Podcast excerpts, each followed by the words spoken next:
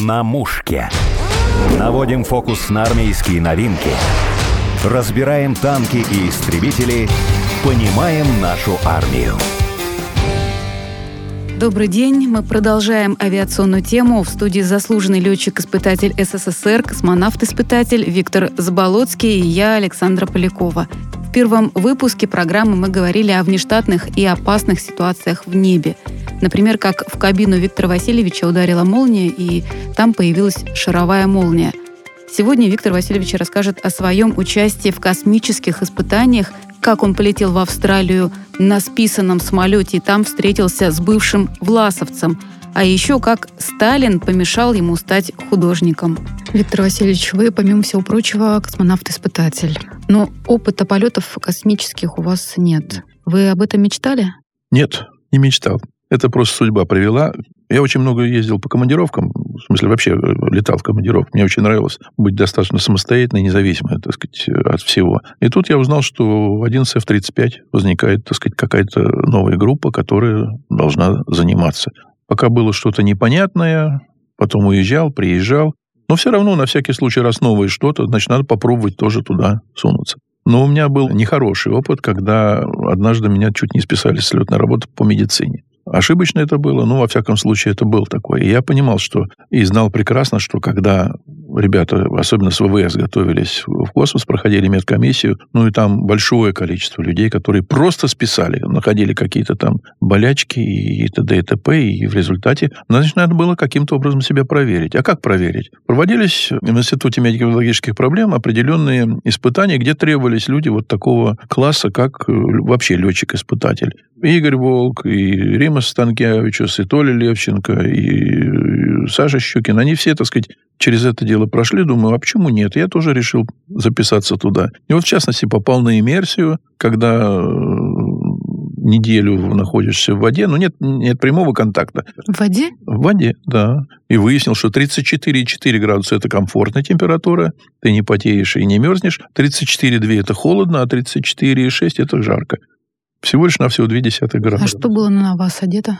Ничего не было надето, значит, это закрывается такой пленкой, ну, очень тоненькая такая прорезиненная, мягкая, как бы ткань. Она не дает возможности контактировать непосредственно с водой. И ты ложишься, ну, буквально вот в трусиках в одних и на простыню. А потом тебя вот так аккуратненько, как мумию слегка закрывают, нажимают на грудь и на ноги, и ты бульк туда, только одно лицо торчит. И этим добиваются того, что выравнивается давление. Что в носу, что в пятках, одно и то же. Через какое-то время организм начинает, через часов через шесть, мозги командуют, а ну-ка, давай-ка вставай, занимай положение нормальное у тебя, так сказать, должно быть. И вот э, в результате начинают сокращаться там мышцы, начинает болеть спина, поясница. Сначала так очаговое такое, знаете, такое впечатление, как будто вот я много поработал лопатой где-нибудь в огороде. Потом потихонечку начинает это расползаться, боль больше по спине, а потом уходит куда-то в пах. В общем, неприятно. Это продолжается примерно двое с половиной суток. Вот такая штуковина. Вы при этом ели?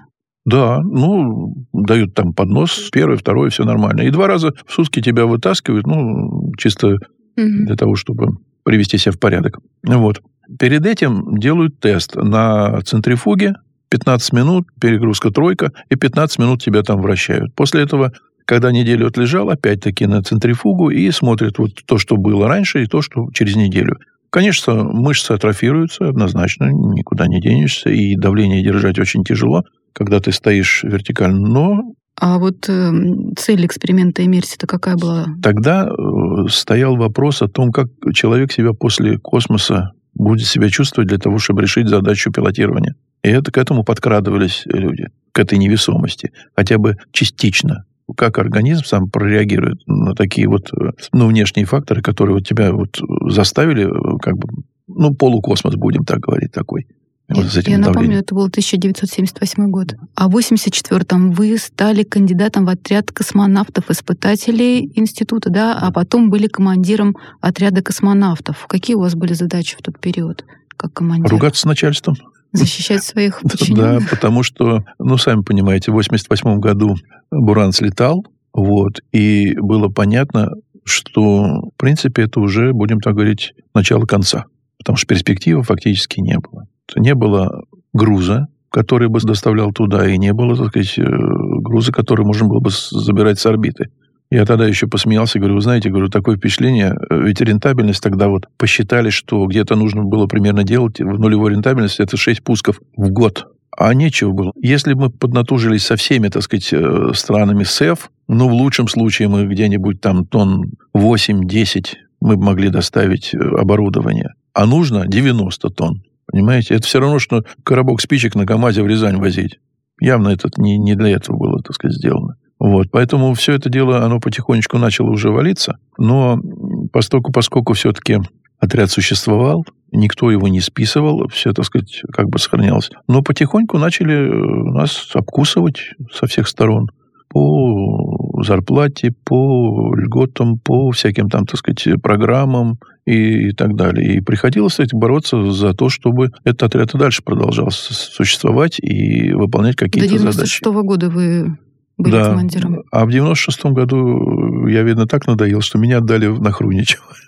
Говорит, ну, если вот будет там перспектива, тем более, что там КБ образовалось, авиационное конструкторское бюро, и поэтому меня туда отдали. Поэтому так вот э, сложилось. Виктор Васильевич, у вас еще есть в биографии графа «Вы нештатный водолаз». Как ее получили? Вообще применяли ли знания? Ну, нештатный водолаз – это когда в ЦПК проходишь полностью курс. Там же, когда ты в гидробассейне работаешь, то надо и обучиться, и также надо, так сказать, различные. Есть и сухие костюмы, так сказать, и мокрые, все это. Вот. Поэтому очень интересный был как раз момент, когда с инструкторами, как они э, смотрели. Потому что, когда опускают в скафандре, вот, э, который космический скафандр, будем так говорить, то за ним двое смотрят аквалангистов, а за этими двумя аквалангистами еще по два человека смотрят. И в результате, когда заканчивается эта вся работа там в гидробассейне, устраивают такую проверочку. Кто-нибудь из инструкторов берет и в уголочек так раз аккуратненько э, загубник выбирает и ложится, значит, на дно. Все вылезли, все вроде все хорошо, батюшки, одного не хватает. Ну, естественно, кидаются спасать. А они гады такие, что берут себя свинца, там наложили там кучу. Его поднимать, он там весит, наверное, килограмм 200-300. Виктор Васильевич, у вас был интересный опыт. Вы в 91 году руководили межконтинентальным перелетом Россия-Австралия-Россия. Вот протяженность его была 47 тысяч километров. Насколько это было сложно и для чего вообще проводили такое исследование? Да это не исследование, это от безвыходности было, потому что надо было сделать... У меня накопилось тогда отпуска где-то 246 дней. Ты отпускные получил, деваться некуда было особенно, потому что, ну, года-то такие уже, и потом надо было сделать перебивочку в том плане, что уже настолько мы с руководством были в тяжелых отношениях, что надо было просто, так сказать, как-то отойти чуть-чуть в сторону. Поэтому, когда появилась такая возможность, я говорю, ребят, возьмите меня с собой, я говорю, я слетаю с вами. Они говорят, нет, будешь вот руководить летной частью. Ну и пришлось. На чем и... летели? Вы знаете, э, смешно сказать, на списанных самолетах. Был такой приказ по МГА 88 год о списании Як-18Т как тип учебных самолетов. Мы тогда остановили это списание Федерации вот, любителей авиации остановила, и первые забрали где-то 68 самолетов, потом еще других тоже. В общем, раздали любителям эти все самолеты. Вот, и... Но они достойно пережили этот перелет. Вы знаете, один самолет, вот Олег Струков, он купил за 262, по-моему, рубля, как металлолом. Вот этот самолет пролетел до Австралии обратно без единого отказа. Без единого отказа. Еще дальше, он, по-моему, даже сейчас, может быть, и летает. Во всяком случае, это очень надежные, хорошие самолеты, которые э, действительно, так сказать, проделали большущий путь. Вот, но когда полетели, мне сразу говорят, а ты можешь поэтапно сказать, как? Я говорю, очень просто. У нас, говорю, этапы будут следующие. От Москвы до выхода из Австралии первый этап. Второй этап будет от Австралии до нашей границы. Третий этап будет по России. Какие вроде разные, да? получается. А очень просто мотивировать это очень просто. Почему? У вас сначала был интерес, у всех интерес увидеть новое, наматывать это новое на себя, так сказать, и новые города, новые люди. Когда из Австралии начали вылетать уже обратно, это возвращение, вы все равно возьмете с собой что-то, какой-то сувенир, где-то что-то, чего-то, вы нагрузите, самолеты там и прочее. И в результате будете возвращаться уже уставшие по тому же пути, по которому шли туда. Вам это все знакомо, уже немножко скучновато, но возвращаться все равно надо. Долетели до границы, а дальше по России. Вы же все летчики, все здесь, и вы хотите поскорее попасть домой. И каждый будет рваться. В Австралии что вы делали, когда прилетели туда? Ну, во-первых, мы познакомились с очень многими людьми э, в Австралии. Там русский дом был 250 тысяч. Вот он объединял россиян. очень большая, так сказать, э, диаспора, но они порой даже не знали друг друга. Я с такими людьми познакомился, я никогда в жизни не, не знал. Я познакомился с графом Симаковым, его женой. Вот. Они тоже очень интересные такие. Мне потом, когда на вылете, он мне дал три бутылки коньяка коллекционного такого. Говорит, Витя, тебе, говорит, это пригодится в этом году. Я говорю, почему? У тебя будет повод. Точно угадал. Во-первых, я один раз чуть не столкнулся, так сказать, с землей на самолете по этому поводу. Второй раз уничтожил эту бутылку в компании. Второй раз, значит, эм, катапультировался. Он провидец, что ли, как вот, он вот, вот, вот как смотрел, да? Ну, вот, ну, в общем, и третий раз тоже так же примерно. Ну вот, это одна сторона. Потом я познакомился с Власовцем. Представляете, ну для меня, что такое Власовец? Все, у меня шерсть Враг. дыбом, да, стала. Да. А такой Василий Мараулов был. А он смотрит на меня и говорит, что ты, говорит, так это, набычился-то? Я власовцем был два часа. Я говорю, как так? А вот немцы, говорит, э, всех собрали, вот как сейчас там набирают на Украине там народ, да? Вот всем собрали, говорит, в кучу, дали, значит, одежду, руа, а он здоровый, детина под два метра такой. А мне не нашлось ничего. Ну, винтовку дали. А тут наступает, советская армия. Там раздолбали всех, значит, кто в этой форме, они всех порастреляли. А он без, э, без формы. А тут немцы опять наступают, опять, значит, захватили. Я, говорит, с немцами так сначала до Германии, потом до, до Бельгии, потом до Франции, и вот так мотался, потом, значит, оказался в Штатах, и Штатов вот осел. Я говорю, ну, давай приезжай в Россию. Он говорит, нет, я боюсь. Я боюсь. Интересная какая судьба. Виктор Васильевич, сколько интересного, да? Я отвлекусь от авиации. Я читала, что одно из ваших увлечений — это живопись. Это правда? Ну, немножко есть. Было такое. есть. Ну, вы, ну, вы рисуете или рисовали? Рисую немножко, да. Но дело в том, что, знаете, как оно как-то было неожиданно. Я не знаю, как-то у меня получилось, вот рука сама ложилась еще с детского сада. Я смеюсь иногда, говорю, я побывал даже в ГУЛАГе, потому что однажды была воспитательница, там Зоя Михайловна такая. Я был в нее влюблен страшно. Потом ее как-то... Она там вышла замуж, в общем, э, исчезла с горизонта. И была другая воспитательница, которая говорит, давайте мы мамам сделаем подарки. Какие? Ну, кто будет что, давайте нарисуем, рисунки сделаем. Ну, сделали рисунки. Кто там цветочек, кто, я не знаю, вазочку, кто, ну, кто чего. А я, мне скучно было уже, я тебе обрисовал это все много, а слева висит Сталин, справа портрет Ленина. Я нарисовал. Было бы не похоже, все бы нормально было. Вы... А кого вы нарисовали? Я обоих нарисовал. Поплохела воспитательница, наверное. Во-первых, поплохела воспитательница. Во-вторых, меня за шиворот схватили и в чулан засунули. Это было в 10 часов утра. Пока светло было еще ничего. И причем, мало того, меня еще настращали как следует. А вот, а когда уже стемнело, мне было, откровенно говоря, страшновато чуть-чуть. Ну, мама пришла в 6 часов вечера за мной, разогнала весь этот детсад, но у меня желание пропало, будем так говорить, рисовать. А потом вот тут как-то появилось время, вроде особо ничего, думаю, дай-ка я попробую. И вроде ничего, как-то так. Вы что используете, какие краски? Да, немножко акварель, ну так, но не маслом. Расскажите про свою жену. Я слышала, что вы из одной области, она тоже в авиации. Да. И она, срок... даже, она даже летать раньше начала. Вот мы уже сколько, 54 года вместе. Лида, Лидия Викторовна Золотарев была, сейчас Заболоцкая. 53 года вместе, да? 50, да, с 68 года. А так, в принципе, знаем мы где-то с 64 года, в общем, друг друга. И познакомились в аэроклубе. Там у нас была девчачья команда. Вот. Их было, по-моему, семь девчонок было. Вот. Ну, летали, как мы обычно, как к девчонкам относятся так снисходительно. Вроде, ну, занимаются, занимаются. Нет, летали очень хорошо, классно. Все по-разному. Вот, и знаю, что в Аэрофлот пришли, некоторые девчата летали в Аэрофлоте. А моей жены сложилось так, что она ее взяли в центральный аэроклуб, она стала мастером спорта, и она в аэроклубе, в центральном аэроклубе была инструктором. Вот, и инструктор группа у нее была прилично. Сейчас ребята, даже советская была, по-моему, там в этой группе. Вот, Светлана. А, то есть, по крайней мере, они летали вместе. Один парень был в правительственном отряде, потом летал уже, так сказать, ну так вот. Такие спортсмены были, серьезные ребята. Ну, тогда был спорт очень солидно на него внимание обращали. Была техника, много техники.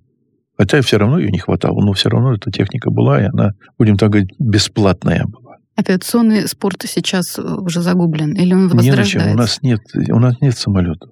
У нас для авиационного спорта нет самолетов. У нас Су-26, которые давно уже перестали, Су-30, Су-29, Су-31, их не выпускают. Самолеты только из того, что было раньше. Як-52, их тоже выпускали часть в Тбилиси, часть на Дальнем Востоке. И фактически это все уже ушло в прошлое, будем так говорить. Если кто побогаче, тот может, наверное, купить экстру э, зарубежную машину, на которой летает сейчас полмира. Раньше было за счастье слетать на отечественных, на наших самолетах у всех. Сейчас мы уже это дело упустили, и фактически надо было бы заняться ДОСАФ этим, но раньше-то по остаточному принципу были самолеты, которые были в армии, они дальше переходили в ДОСАФ. Что еще в свое время Як-11, и после этого были э, Як-18 перешли, после этого э, МИГи, Л-29, Л-39, МиГ-15, МиГ-17. Это все оттуда с армии остатки приходили, и мы на них обучали. Виктор Васильевич, какие прогнозы по поводу авиации в России вы видите в ближайшее время? Вот э, одна из таких важных новостей, то, что в июле Боинг уходит из России. Как это скажется, опять же, на наших перелетах? Ну, этого надо было ожидать давным-давно. Вот, потому что вот эта концепция, которая говорила о том, что мы купим, мы купим Боинги, мы купим обучение на этих машинах, мы так, мы все вроде бы за все заплатим. А на самом деле э, ведь перекрыть кислород очень много есть вариантов. Начиная от того, что мы вам просто не продадим, а во втором, э, если мы даже вам продадим, то мы не будем обслуживать. А если не будем обслуживать, или будем обслуживать, мы не будем готовить. И, и понеслось. Вот одно, второе, третье. То есть крючков столько, что может быть... Э, вот. Поэтому вот это надо восстанавливать нашу промышленность. промышленность. Меня всегда удивляло, как это может быть Министерство торговли и промышленности. Вот это купим и не будем производить? Или как? Дальше. Что, что нам надо делать в ближайшее время? У нас же надо восстанавливать вот эту возможности сейчас. Э, надо восстанавливать вот эту авиацию, которая даже э, мелкую авиацию ее надо восстанавливать. Но это очень сильно сопротивляется Росавиация этому. Очень сильно. Потому что вы представляете, что такое? Ну, сейчас 500 Боингов примерно, там где-то они, в этих пределах. Вот они говорят, там мы остановим, там не будем и прочее. А если посчитать, сколько должно было бы быть у нас самолетов типа Як-40, Ан-24, Л-410, это тысячи, которые обслуживают нашу территорию, на нашей, нашу, 17 миллионов квадратных километров, которые должны летать везде. Потому что на вертолетах летать это очень дорогое удовольствие. На самолетах это гораздо дешевле. Так вот, если вот это восстановить, и если оно будет летать, а ведь а, никто не застрахован от, от предпосылок, от аварий, от катастроф. И если их будет несколько тысяч, вы представляете, как начальство будет от этого страдать? На чем мы будем летать? Все-таки вот Боинг уходит, Некоторые очень ну печально ну, вот, смотрят на эту ситуацию. Ну, вот те самолеты, которые у нас сейчас только могут быть, э, либо э, Суперджет, вот который, так сказать, появ... ну, он появился уже давно, да, но он много, так сказать, нужно еще все равно в него вкладывать, чтобы он дальше залетал как следует. МС-21, но опять-таки это время должно быть. Вот. Насчет тех самолетов, которые э, прежних, так сказать, э, я не думаю, что они могут быть реанимированы сейчас. Но в то же время Ту-214, который из Ту-204 вышел, возможно, так сказать, его дальше реанимировать. То есть вот эту технику надо восстанавливать и дальше, так сказать, двигать. Но ситуация действительно сложная. Нас может э, немножко спасти все-таки, что у нас международных перелетов таких вот нет, понимаете? Потому что тогда эти машины, Боинги и Airbus, они сертифицированы по западным меркам. Вот. Но на внутреннем рынке мы должны использовать свою технику. Пусть даже не сертифицирован по тем нормам международным, но, по крайней мере, мы должны к ним подобраться. А ведь, э, знаете, вот, э, вот эта линейка от начального обучения, начального восстановления, становления летчика и дальнейшего, так сказать, его эксплуатации не только самолета, а и людей, которые будут их обслуживать и прочее. Их надо воспитывать, а воспитывать надо с малого. Так это тоже надо восстанавливать, вот само по себе обучение. Мы же не можем все время... Сейчас вот летаем на австрийских самолетах на обучение, но это без конца не может продолжаться. Австрияки тоже скажут, что хватит, ребят, налетались. Но у нас с э, набором летчиков э, все в порядке или все-таки не хватает? А на чем учить? А на чем учить? Понимаете, тренажер, конечно, хорошая вещь. Можно, и даже когда он ну, очень подвижный тренажер, но это тренажер. Я всегда могу нажать, так сказать, на кнопочку Enter или Reset, да, и перезапустить это все хозяйство. Но в полете этого нельзя сделать. Можно перезапустить там какое-то устройство внутри самолета, но это все равно должен сделать, так сказать, человек, который должен принять решение, а перейти на ручной или на автомат.